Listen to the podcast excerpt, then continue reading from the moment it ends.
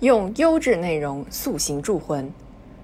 推动媒体融合向纵深发展，建立以内容建设为根本、先进技术为支撑、创新管理为保障的全媒体传播体系，是党中央交给主流媒体的重要任务。当前，随着媒体融合发展向纵深推进，传统媒体应当加强传播手段建设和创新，坚持移动优先策略，不断加强内容建设，牢牢占据舆论引导、思想引领。文化传承、服务人民的传播制高点，借助移动传播，能够让主流价值更加入脑入心。近年来，群众在享受信息传播便捷性的同时，对虚假信息和低俗内容产生强烈反感，需要持续以正面宣传乘风化人、凝心聚力，培育积极健康、向善向善的网络舆论生态。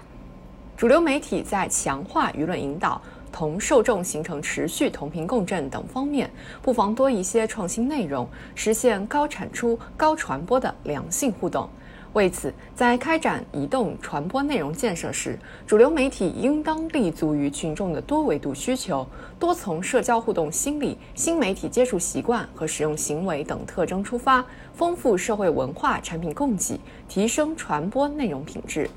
当下，新技术显著影响了主流媒体的内容生产，特别是随着五 G、大数据、云计算、人工智能等技术不断发展，多终端智能化的万物皆媒时代正在到来。对此，主流媒体应深刻认识新技术的核心特征及其发展趋势，使用互联网这个最大变量，成为有利于推动事业发展的最大增量。需要看到，内容消费的主入口将逐步通过跨屏、跨终端、无延时衔接。VR 技术的实质性应用推广将带来更多媒体变革，推动传播内容的高质量发展。主流媒体应充分运用革新力量，引领技术发展趋势，带动行业机构、商业平台和个体用户等生产主体的融合与创新。更要把握技术前沿和运行规律，认识到主流接收渠道在哪里，内容生产主战场就在哪里。在媒体融合发展的潮流中，主流媒体需要推出更多好作品，讲述更多好故事，以社会主义核心价值观激发人民群众创造美好生活的奋斗热情。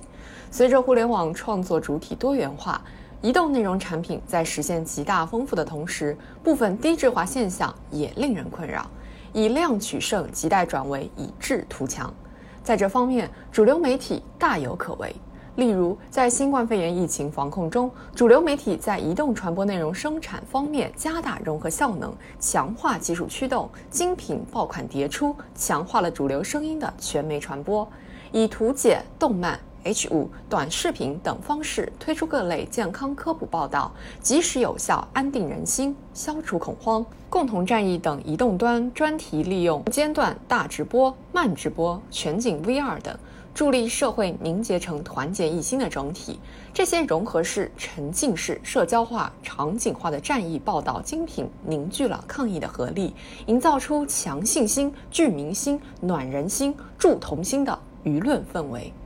在主动利用新技术形态开展内容建设的同时，主流媒体要始终将正确的导向作为内容建设重要遵循，充分发挥好技术创新与价值引领的双轮驱动。要塑形，更要铸魂，牢牢掌握内容建设主动权，稳妥运用移动传播，方能持续优化舆论格局，以更加积极向上的舆论环境服务国家治理体系和治理能力现代化的提升。